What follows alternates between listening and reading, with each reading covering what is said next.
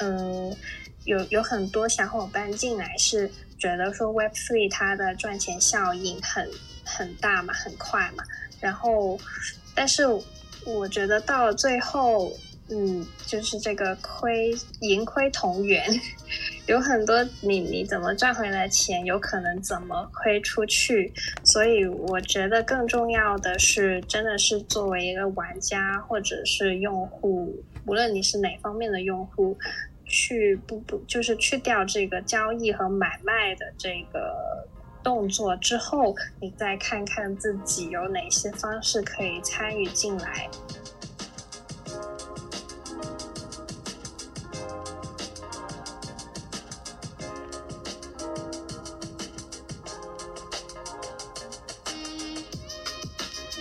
很多人也会问我怎么看 Web 三的呃，怎么看 DeFi 的项目？呃，我我是有自己有几个。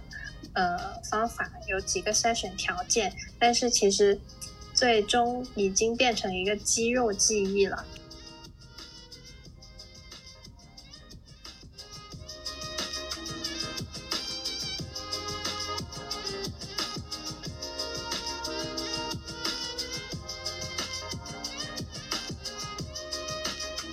这两周的行情呢，可以说是非常血雨腥风了，让人感觉回到了二零一八年。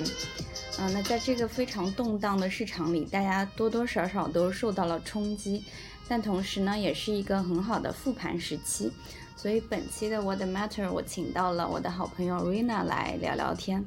Rina 老师是一名 DeFi 矿工，啊，一直以来都有一套自己的方法论，可以说是 Web3 世界的清流。那在之前牛市里呢，他也是一直能抵挡住诱惑，一直按照自己的方法论来践行，并且在这一段时间之前呢，是也提前做好了风险应对。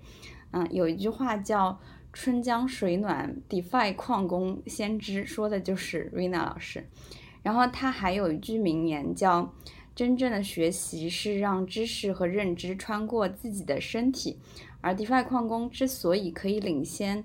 市场的觉知和洞见呢，就是因为他们日复一日的让哈希穿过了自己的身体。那今天我们就让让哈希穿过身体的 Rina 老师来跟我们聊聊，嗯，你是怎么认知 Web3 世界的？啊，同时这也会是一期熊市的心理按摩。嗯，那我们就先聊聊，嗯，Rina 老师是怎么进入到这个行业的？我其实第，呃，最开始去接触这个，嗯，行所谓的行业，其实一开始都是加密货币先开始嘛，然后现在就发展成了更大的一个呃 crypto 或者是 Web 三的世界。那从最初的说了解这个加密货币，其实就是呃 Bitcoin 比特币。然后，嗯，我一开始知道这个东西的时候，其实是从我家人的口中知道的。哦，主要是一开始我家是做生意的，然后他们会，嗯，就是经常会看到一些奇奇怪怪的项目。那个，应我一开始听到的时候是，嗯，幺五幺六年的时候了。哇，那这很早，嗯。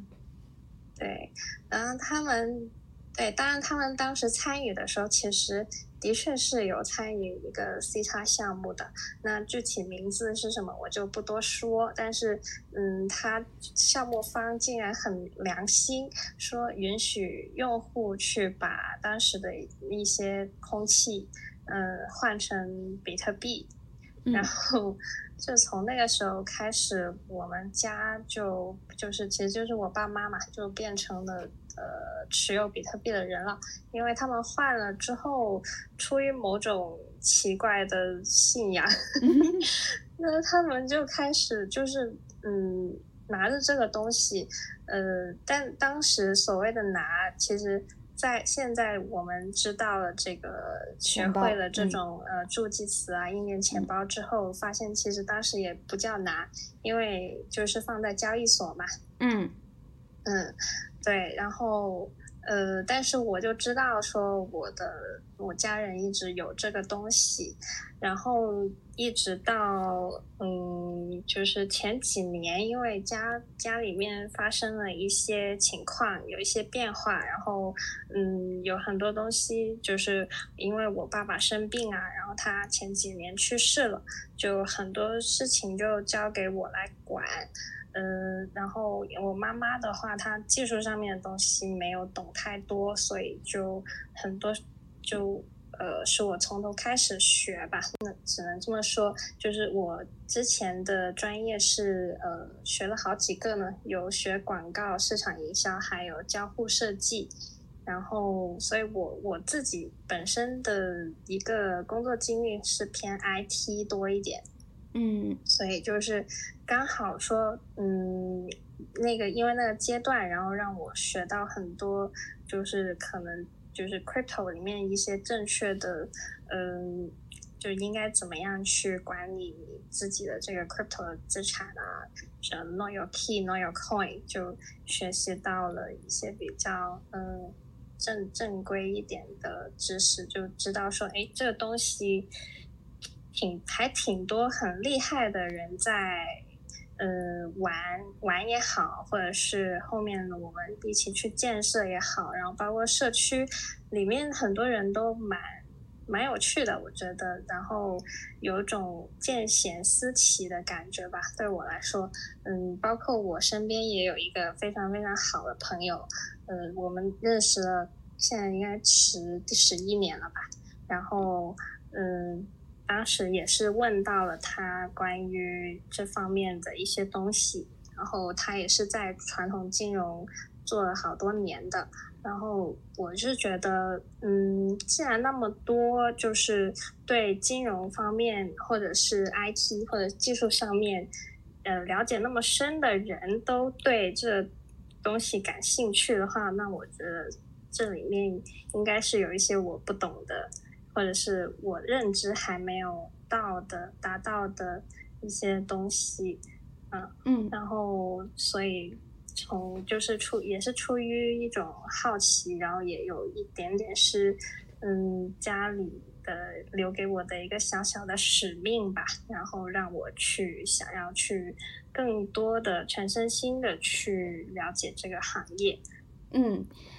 那你刚刚说受到一些你觉得比较。就认可他们认知的人的影响，就是在这个过程当中，你是嗯有跟哪些人去学习呢？就最主要的一个是，呃，那个二一年的时候，就是去年年初的时候去，这个燕燕老师也知道，就是参加了那个呃国内一个比较大的 crypto 和 DeFi 矿工的社区，叫本末区块本末社区，然后嗯。当时就是有关稍稍关注那个超级老师，他原来的微博名字叫超级比特币，然后后面就嗯，因为一些不可描述的原因，变成了冰糖城超级冰糖城，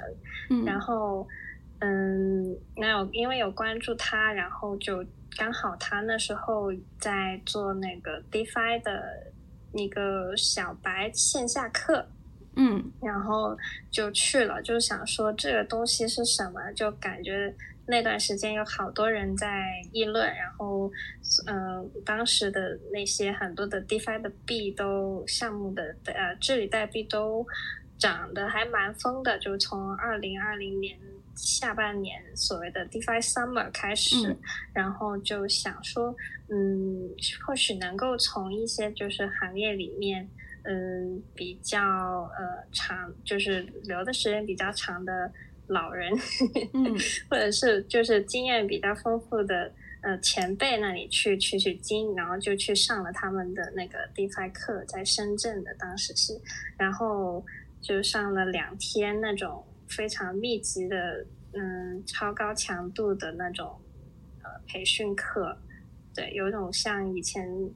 大学的时候，我经常会打比赛，就是打那种设计的比赛，就是四十八小时，然后可以不睡觉。对，黑客松，嗯，黑客松，然后就去嗯做一个东西出来。然后当时去上那个线下课，也是给我特别有那种熟悉的感觉吧。然后我把我是比较快进入状态人，然后差点可能把超级老师搞疯了，就是那种第一天就可以问他问题，问到晚上十一点的那种。不过当然，他那时候是，他也是，呃，我们所有的学员都有在那个酒店里面订了房间，所以就就本来挺不好意思，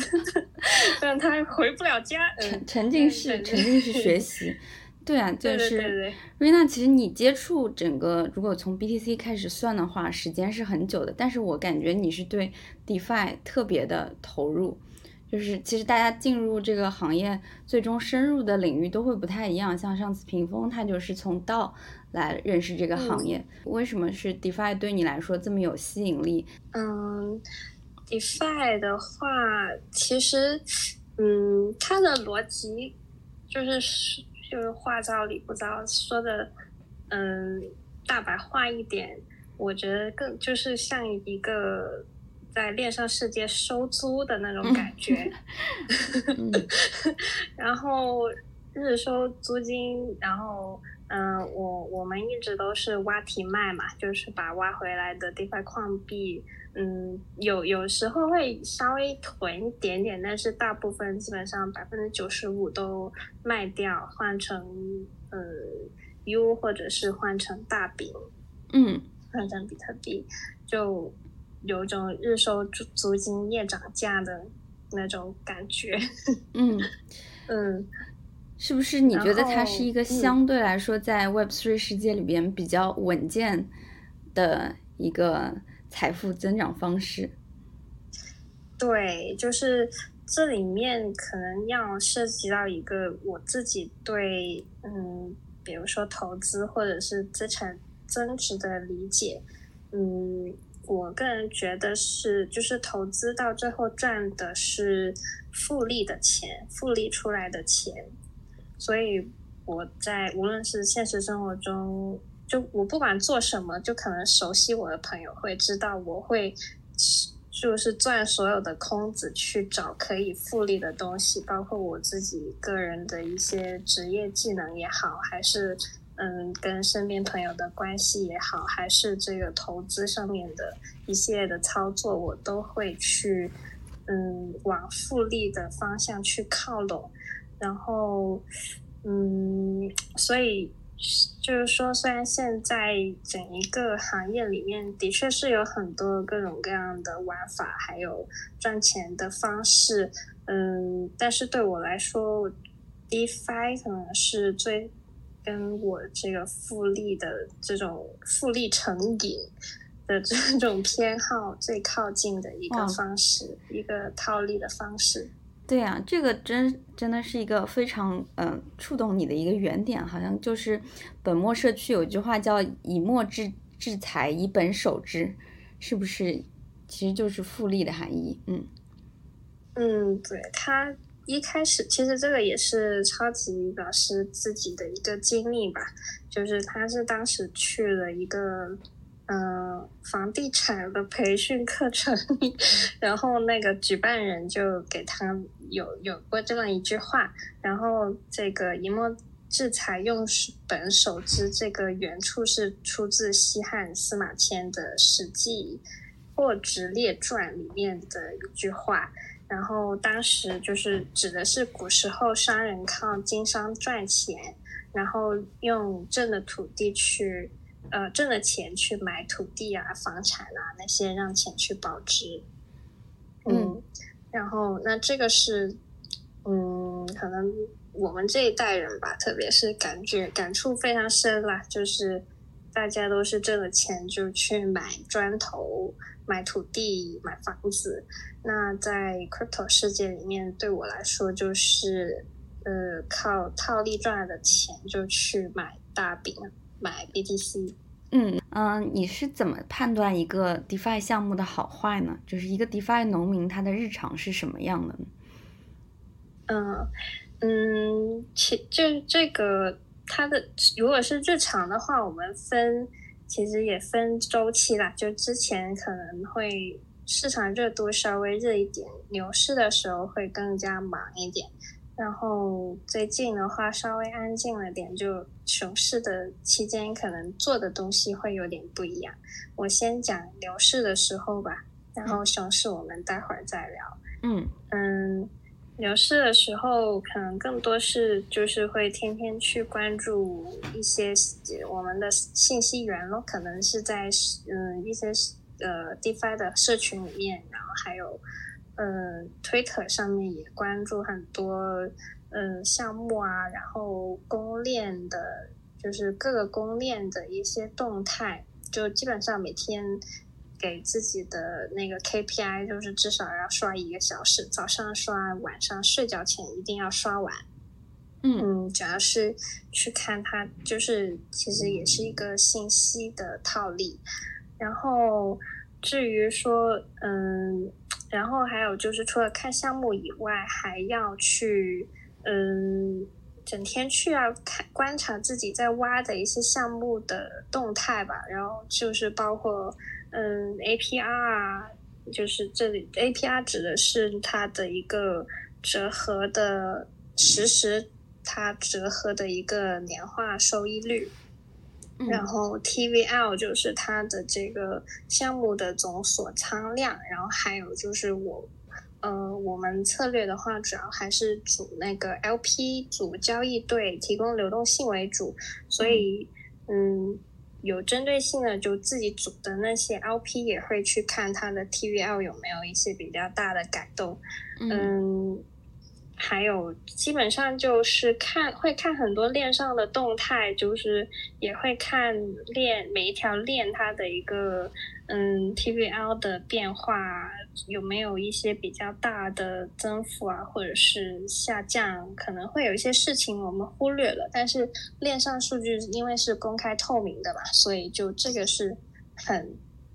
嗯一个很实时，甚至说嗯像刚刚燕燕老师说的。就是链上的呃水暖，链上是否呃冷暖，就是 DeFi 矿工先知，就是因为我们每天都在看这些呃链上的一些动态，真的，对我我觉得这个 DeFi 矿工应该就是 Web3 世界最最大量的 user 吧。就像你们可能在去年很早的时候，你就会说关注到不同链上面的一个表现，但如果只是在二级市场做投资的话，很多人还是从 VC 去讲这个多链的一个愿景啊、故事啊，来了解到这个愿景。但是同样的话，像今年这个市场不太好的时候，你们也会第一时间就感知到这个一些链的健康状况可能不是特别好了。那个时候就就应该有一个风险的预警了。嗯，是的，是的。嗯，我其实就虽然说我们可能是这个 DeFi 的很多协议最深度的所谓的用户嘛，但是嗯，我又觉得好像我也没有。我也不觉得自己是用户，就是从另一个层面讲，我们之所以去用这些协议，是因为我们能够发现，就是根据链上的数据发现一些潜在的套利空间，或者是它的一个代币有一个嗯盈利的窗口，嗯，然后，但是从另外一方面来讲，这个协议。这些嗯地方协议到底能有没有真正满足我的一个日常投资啊，或者是其他方面的需求？好像又没有。说实话，就是嗯，因为最近也在上一个课嘛，就是学习如何学习，然后里面有提到，就是对于一个呃工具，我们应该或者是一个应用一个 APP，我们要怎么样去。呃，判断它的一个呃好坏，就是它究竟是不是一个好的产品。嗯，它有四个维度的，就是我不知道我还记不记得，就是它从它的稳定性、易用性、适用性，还有还有一个忘忘记了，回头补上了。嗯，就从好几个方面去分析一个工具是否真的就是能够满足用户需求。嗯。到目前来看，我用过的 DeFi 协议这些 Dapps 应该，嗯，也有上百个了，就是保守估计至少也有百百多个、几百个。嗯，真正能满足我需求的可能没有很多，或者是没有很少很少。啊，对，我知道 Rina 就各种链啊、跨链桥啊、DEX 啊都会。所有都是体验一遍，你都对，一般都是从哪些渠道去找到应用呢？嗯，有几个方面吧，就是，呃，前前面的话，就是其实最基础的，就是也就是我当时去那个 DeFi 的线下班学的是很多操作层面上面的东西，就是知道了怎么样用硬件钱包。嗯，就是最最基础助记词应该怎么保管？就其实现在有很多人丢钱或者亏钱，不是因为他真的亏钱，是他就是助记词这个都没有彻底的理解，然后导致被黑客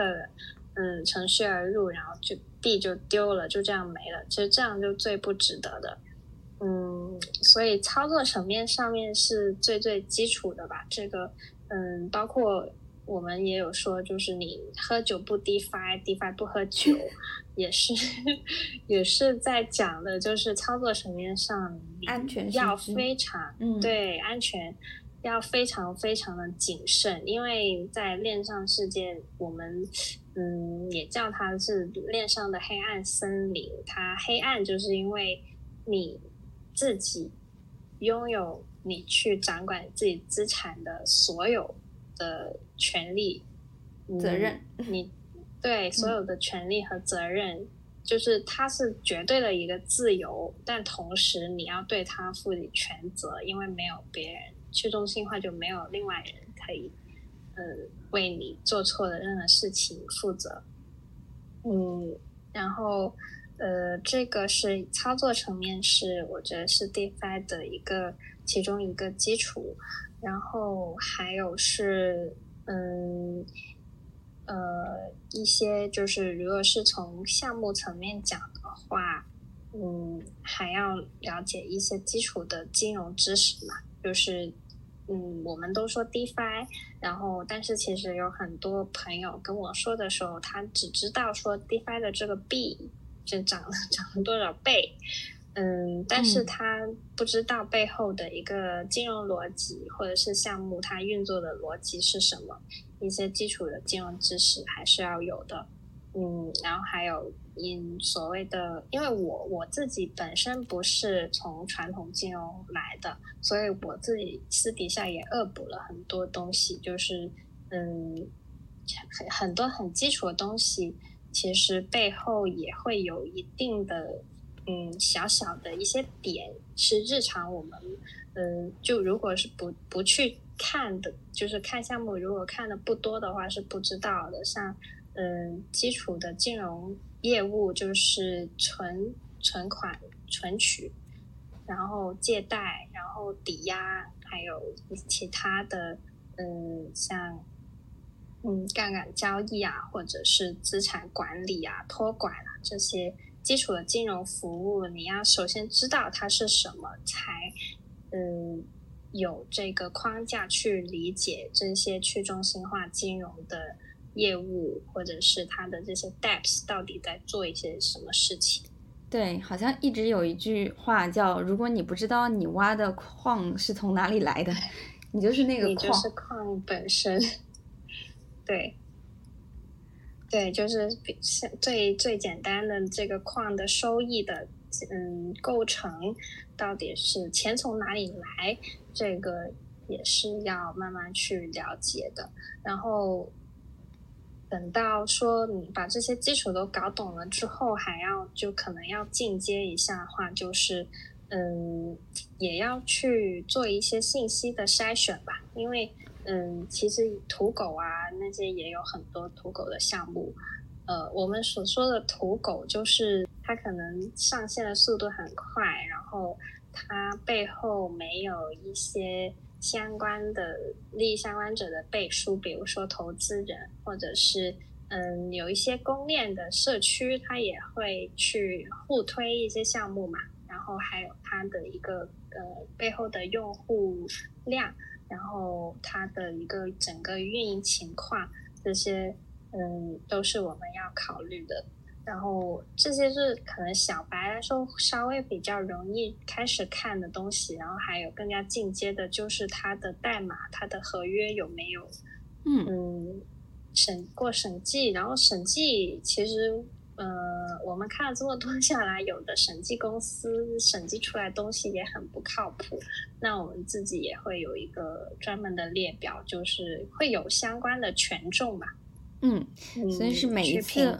挖矿之前，你们都会看这个审相关审计的一些报告。嗯，有一些会有，有一些的话可能会根据其他的一些标准去看，因为嗯，有有其实不不是所有的项目都有过审计的，然后有一些它可能它官方是有背书的，嗯，然后但是它审计报告暂时还没出来。或者是它的这个赛道，呃，我们挖下来的话，其实 DEX 总体来说，就去 DEX 就是去中心化交易所，它的风险总体会比其他赛道的，嗯，应用其他赛道的协议会稍微低一些，就是它的合约风险。嗯，一个是时间的长短吧，一个就是，呃。DEX 这个赛道的话，呃，整一个都从一开始的 Uni，Uni 是一八年开始做的，然后，呃，他们的底层的这个代码就是它的 Uni V 二，其实是被很多很多 DEX 都拿来去呃取用，因为全部都是开源的嘛。嗯嗯，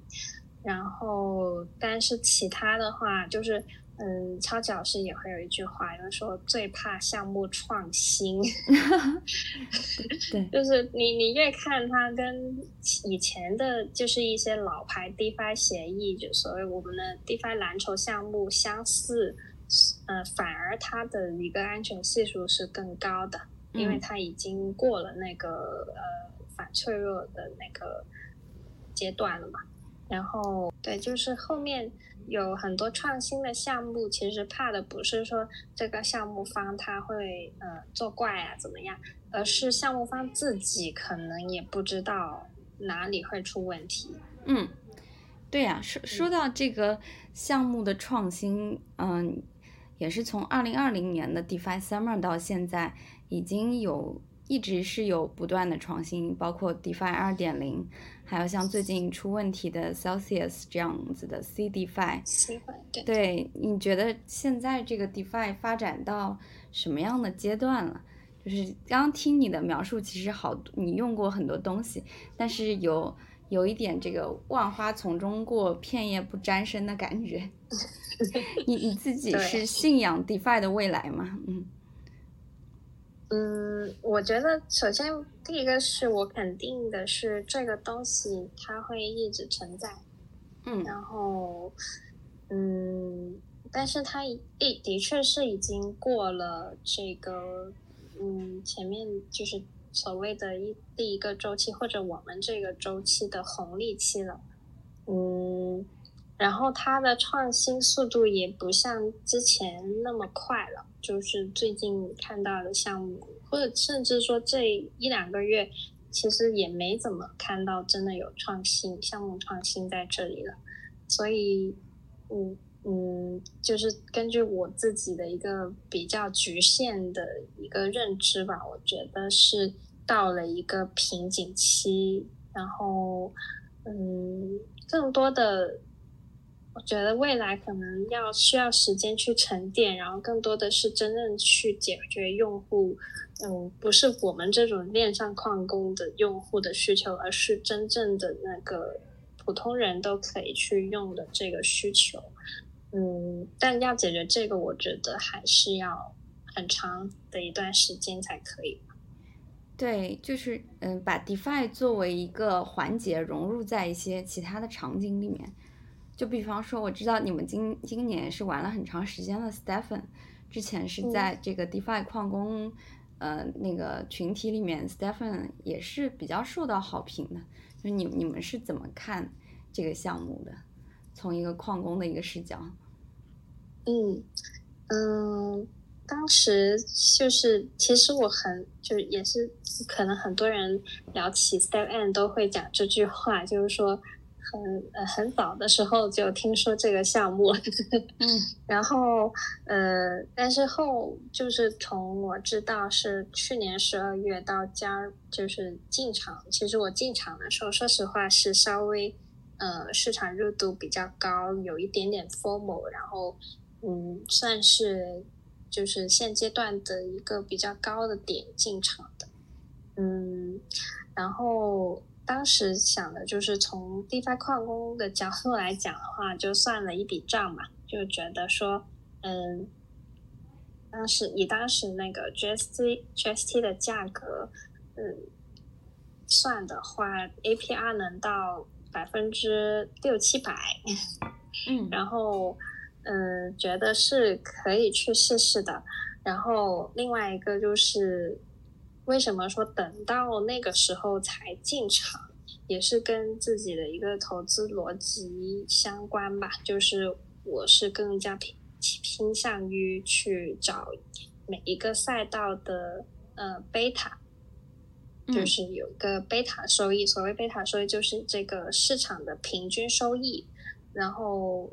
嗯，我觉得我自己的认知水平和专业水平还没有达到可以去争这个阿尔法收益，就是这个，嗯，超越市场的这个超额的收益，叫做阿尔法收益。我是主动放弃阿尔法的，嗯，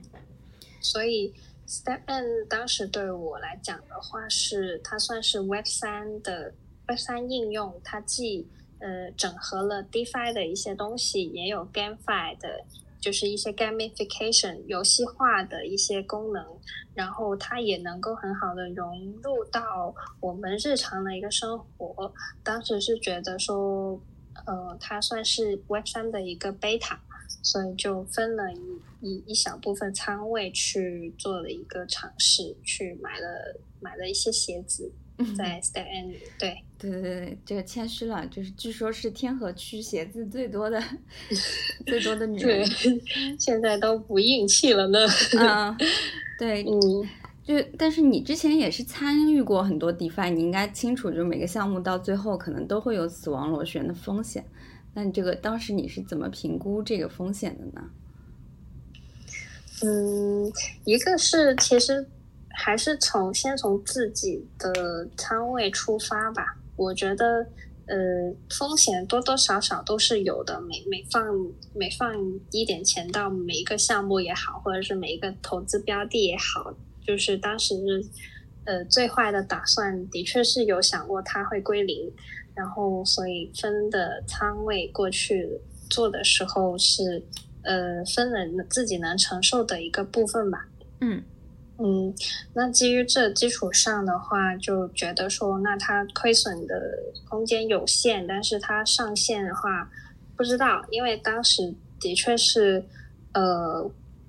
嗯，我们很多人看来是比较，嗯，有实际应用的一个 Web 三的产品，所以。当时就是这么评估它的风险的，然后至于它能不能跑出来，说实话，嗯，没有人知道。说说知道的人，我我敬佩他们。对，然后嗯，所以也是存在说有一点点信仰的加持吧，就是有种希望这个 Web 三的贝塔能够真正的跑出来，然后甚至说我们所说的出圈。嗯，然后的确也是，我也带了很多从来没有买过 crypto 的朋友进来玩这个 Step In，然后他们我们到现在都还就是坚持着每天都跑，嗯，二十一天培养一个习惯。那嗯，你刚刚讲的，如果说就是这些 DeFi 都不是真爱的话，其实刚刚你有提到了，像大饼，它是一个。呃，也许是你的真爱，你所有的那个 DeFi 赚的币，最后都会回到这个大饼。那你是怎么样形成这个认知的呢？嗯，我我理解它也是一其实很相似的一个逻辑吧。对于我来说，它是嗯，大饼对于现实世界来讲，它是一个阿法，但是在这个 crypto 整一个加密世界来讲，它是一个贝塔。然后，嗯，也是，就是我觉得还是在，呃，用那个资产配置和仓位管理的角度去看的话，呃，比如说现实世界我们已经有了一些东西在了，然后想说。把它配置到别的地方，我不可能说再多买几套房子，对吧？然后 我只能说在别的地方，就是可能它的相关性不会那么强的情况下，再去选择，就是做一个最优解，嗯，能让我睡得着觉的最优解。那大饼至于 crypto 来说，就是能让我睡得着觉的一个东西。嗯。嗯，然后包括你说怎么样去建立这个信仰，其实嗯也是通过观察吧，就是有很多嗯，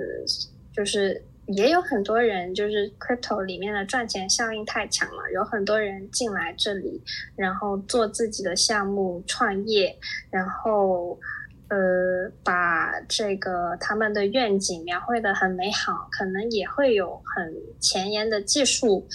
但是到最后，你会发现他们的最终的归宿还是囤大饼啊，就跟现实世界赚了钱买房有一点类似。对，就是举嗯两个比可能很多人都知道的例子，就是一上个周期的 EOS，嗯嗯，它的创始人到最后也是把 EOS 的钱全部都换成了大饼。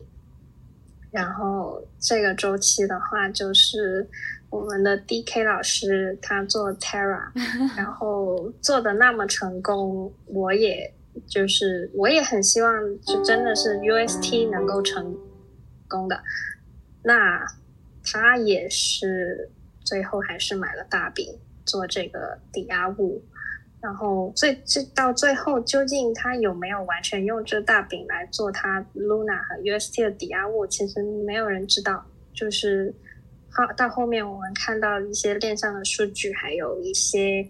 呃交易所提供的数据来讲，其实他们团队是没有把所有大饼都卖卖掉的。嗯，那 你说饼子去哪呢？嗯，其实也是，嗯。所有人都变成了囤饼，到最后，嗯，所以我我会以一个中局，就是那个中局思维的角度去看吧。那既然那么厉害的人，或者是做了那么多事情去博这个阿法，去创业也好，或者甚至我们身边也有很多朋友啊、小伙伴，也是说，嗯。通过呃其他的一些套利的途径赚了很多钱，到最后他们也会把这个钱放回大饼的，所以对于我来说是一个嗯比较确信的一个价值储备的标的。嗯，上期我们跟屏风也聊到了，现在在 Web Three 世界里面，就大家越来越多的都是以小队的方式去嗯应对这个牛市很快的变化。啊，Rina 老师自己也有一个小队，我知道。那你们的小队是都是怎么去分工的呢？嗯，我们的话其实主要是呃几个人嘛，我我自己这边是做那个呃风控，就是看项目啊，然后还有一些信息源的整理，然后嗯，另外一个我们 小队另外一个成员就是呃嘉文李嘉文老师。他是因为他有传统金融的背景，所以他做更多的是一些流动性的分析、叫趋势判断，还有仓位的管理。然后我们还有一个美国的小伙伴，就是因为刚好这样时差就可以错开了，所以他会帮我们整理一些嗯日常的链上数据，然后也会做一些监测，还有美国那边的市场的情况。差不多是这样子，就是，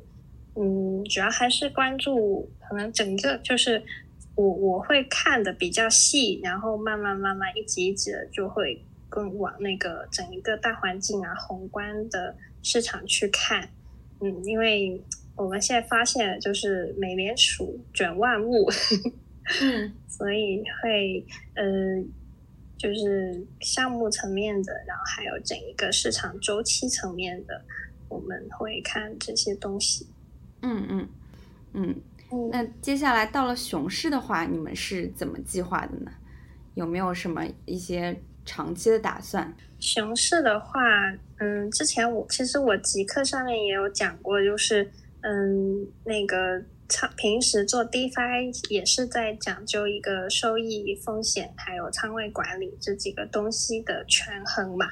然后，那当现在可能市场情绪。淡下来，然后安静下来，然后其实收益跟风险比就没有之前那么，嗯，那么好了。然后现在的话，如果说没有特别好的地方项目，反而就是更加就是专注囤饼嘛。所谓专注囤饼，就是呃平躺什躺平，呃，然后也不这个躺平不是说什么都不做。其实是在转移我们的一个注意力吧，就是嗯，可能会更关注更多呃行业以外的事情，就是把我们的注意力放在别的地方，嗯，然后像我私底下跟燕老师说，熊市计划就是 谈恋爱、结婚、生子。对，嗯，没有没有，其实就是更加专注自己的一个。呃，甚至还报了一个学习的课程，怎么学习的课程？对对对对，就是更更更加关注自己个人成长，然后沉淀下来的一个阶段吧。就是还报了学习如何高效学习的过程，去给自己过去这呃几年就是这种飞速高速脑子高速运转的整一个过程做一个复盘，然后还有就是。呃，整理一下，就是接下来有哪些可以做的更好的地方。嗯嗯，对，然后会多看书啊，去呃学习啊，写东西啊，把自己的一些观察会记录下来吧，更好的记录下来。嗯，然后发现说，可能做投资到最后，就是我看到我们女巫群里面也有讲的嘛，就是。就是做好几个层级，什么做投资，最后是心理学，还是说呃，就是已经上升到心理学、政治啊、历史啊、文化层面啊，各种各样，就跟这个 crypto 市场没有那么相关，但是其实我觉得是很有用的东西。对，到最后，嗯，可能到最后就是玄学吧。懂那么多，一定亏了很多钱，但知识都是在牛市周期亏亏来的。嗯，对，所以其实更多的是一个内观，然后锻炼自己的。最近就是知道了正念的重要性。嗯，对，就是特别不受外部环境影响。就我一直以来认识瑞娜老师到现在，我感觉牛市也是，我们不会特别的激动。熊市的话也不会特别的消极，嗯，因为你刚刚说了，你你把很多精力其实都是放在风险的平衡啊、仓位的控制上，就所有的事情其实都是 under control 的，所以你这样才会有一个更好的心态去长线做一些事情。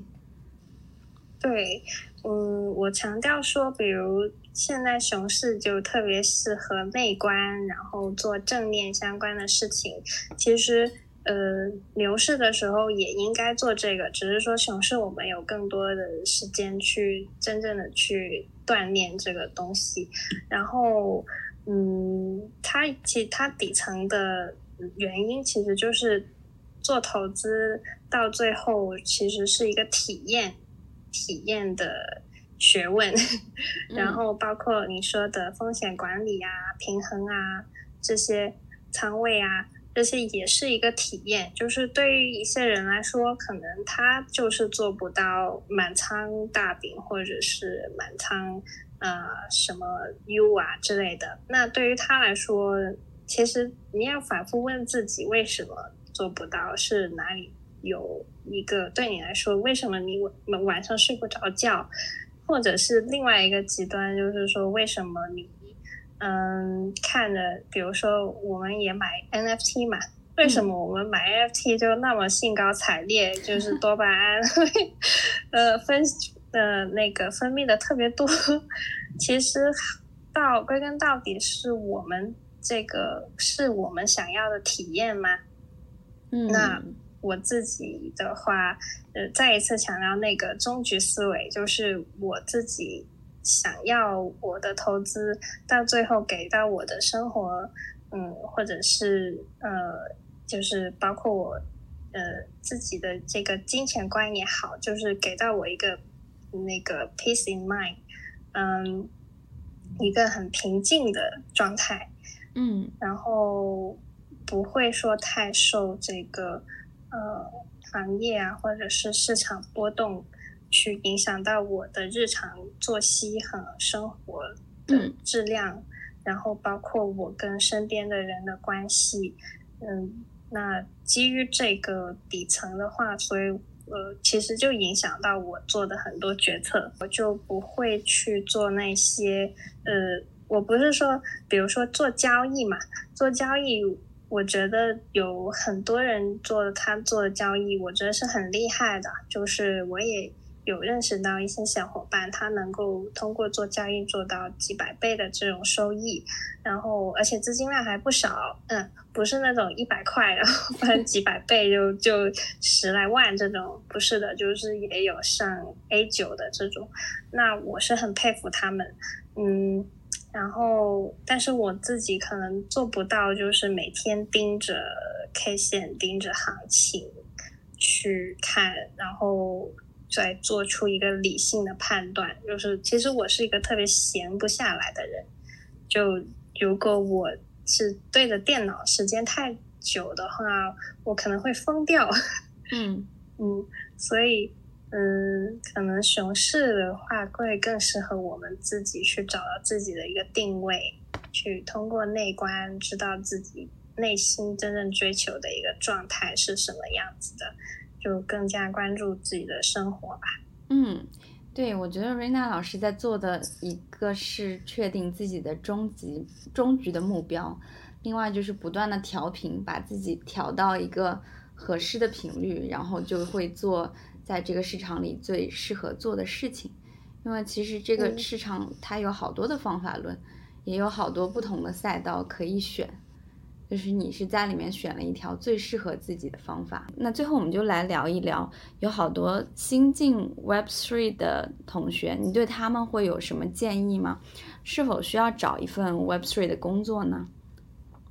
嗯，我觉得这个也是见仁见智，就没有一个是或者不是的肯定的答案，可能还是结合我前面说到的这个，跟你本身内在真内心真正追求的一个状态契不契合吧，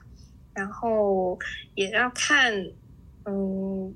就是可能会跟要需要跟自己现在在做的一些东西做一个对比，就是从这个成成长的速度来讲，是因为我知道有很多其他赛道或者是其他行业的小伙伴也想要过来，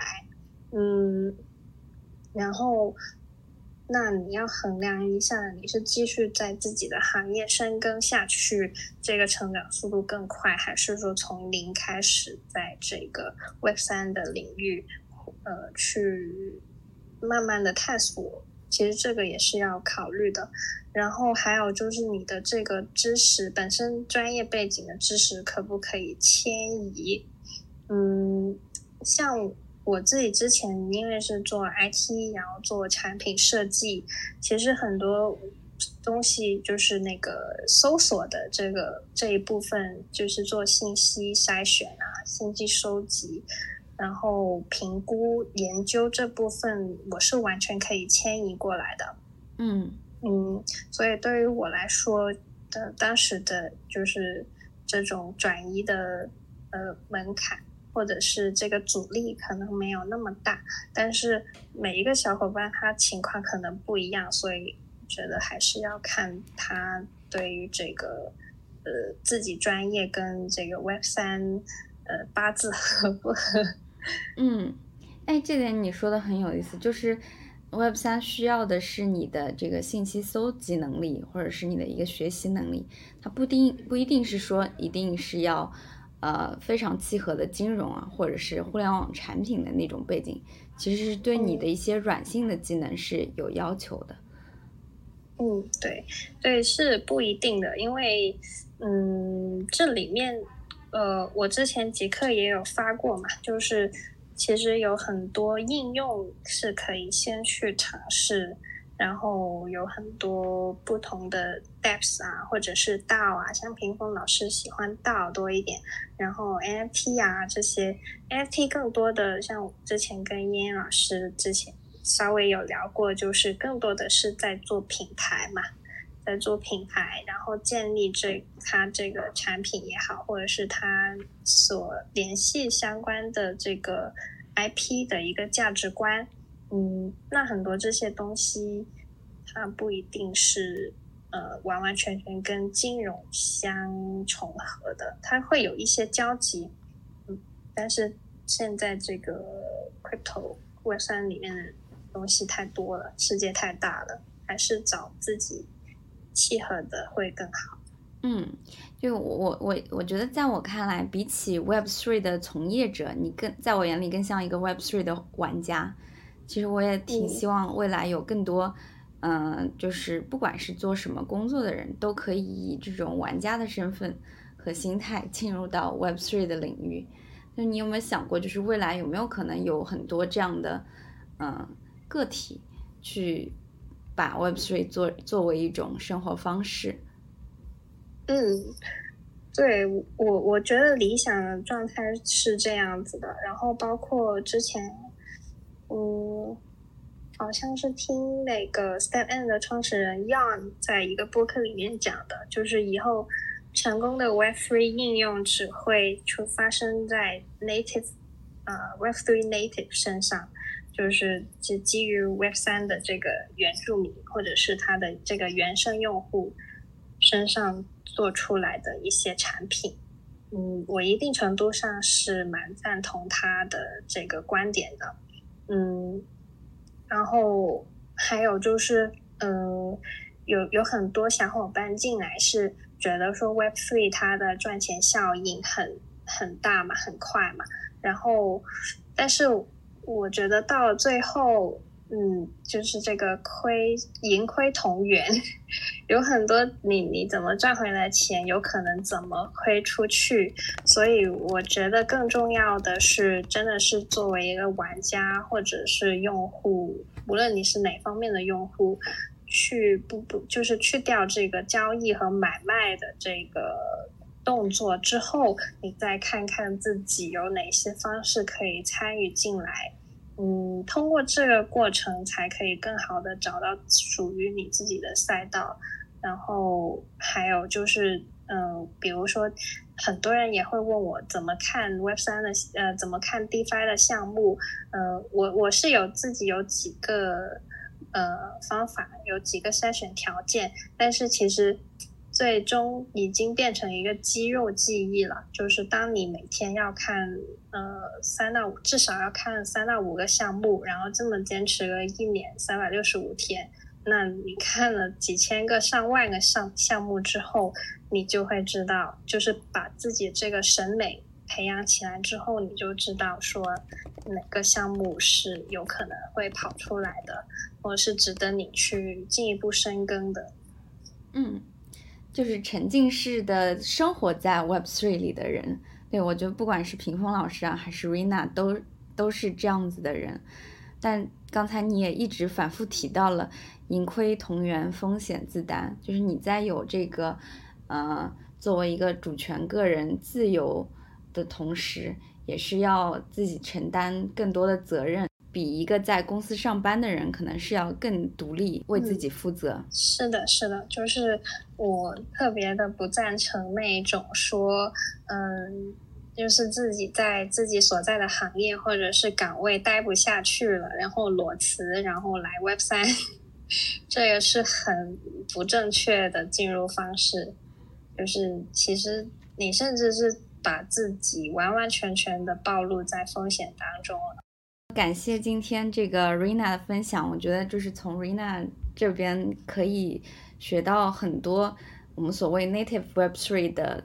呃一些 mindset，无论是这个。怎么样去独立的发现有价值的东西，然后以什么样子的一个风险策略去参与，以及这个怎么样去培养审美？嗯，那回头我会把 Rina 老师的 Twitter 也贴在我们的 Show Notes 里面。Rina 老师会经常更新一些关于安全生产啊，还有关于这个呃心理按摩方面的 信息。对。欢迎瑞娜老师未来跟我们多多交流，然后陪伴我们继续度过这一段熊市。我相信应该不会是很短的时间，嗯，可以继续一起写诗。嗯嗯，好的，那今天就到这里吧，谢谢瑞娜，嗯，谢谢英英老师。